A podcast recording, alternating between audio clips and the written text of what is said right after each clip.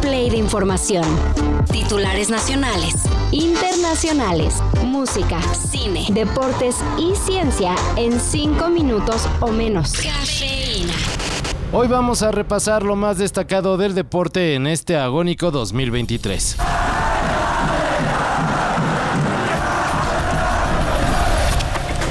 Y comenzamos con Lionel Messi, quien luego de ganar el Mundial de Qatar hace un año, desató la euforia por el fútbol en Florida y en todo Estados Unidos. Esto al fichar con el Inter de Miami. ¿Qué mira, bobo?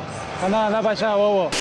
El astro argentino ya no es solo un deportista, sino todo un fenómeno mundial. Razón por la que, pese a debates, nadie puede negar que tiene bien merecido su octavo balón de oro, así como ser considerado el atleta del año por la revista Time.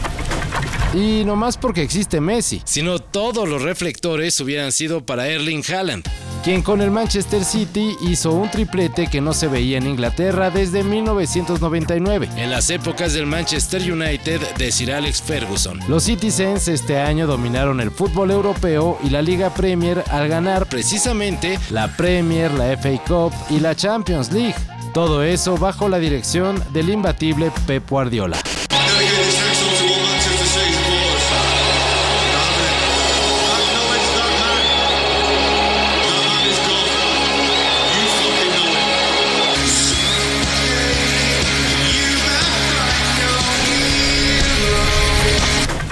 Checo Pérez ya es histórico.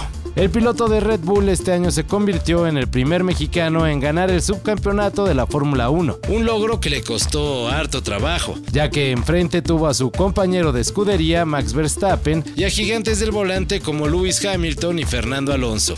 Y bien, pues pese a los altibajos en la temporada, todavía recordamos con tristeza su retiro del Gran Premio de México, por cierto, Checo Pérez dio muestras de gallardía y en las carreras clave sacó la casta. Creo que me voy a dar un rol en esta nave. Pero pues, no con cualquier teto. Estaría bueno con Checo Pérez, ¿no?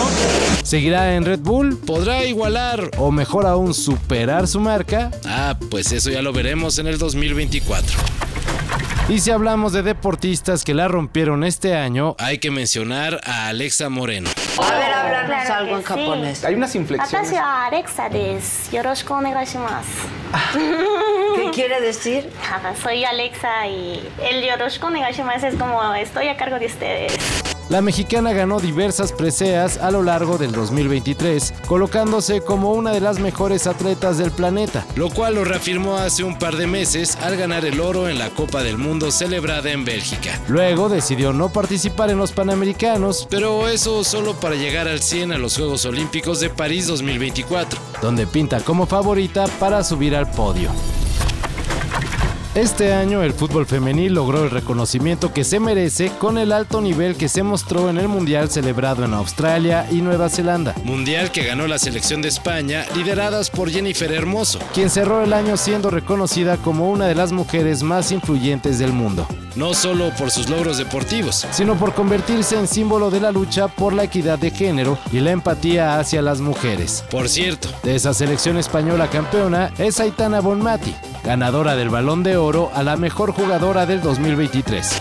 As role model, we have a responsibility on and off the pitch. We should be more than athletes. Keep leading by example and keep fighting together for a better, peaceful and equal world. Pues gran año para la selección de España y mucho mejor para el fútbol femenil. Todo esto y más de lo que necesitas saber en sopitas.com. El guion corre a cargo de Álvaro Cortés y yo soy Carlos el Santo Domínguez. Cafeína. Un shot de noticias para despertar. Lunes a viernes por sopitas.com. Y donde sea que escuches podcasts.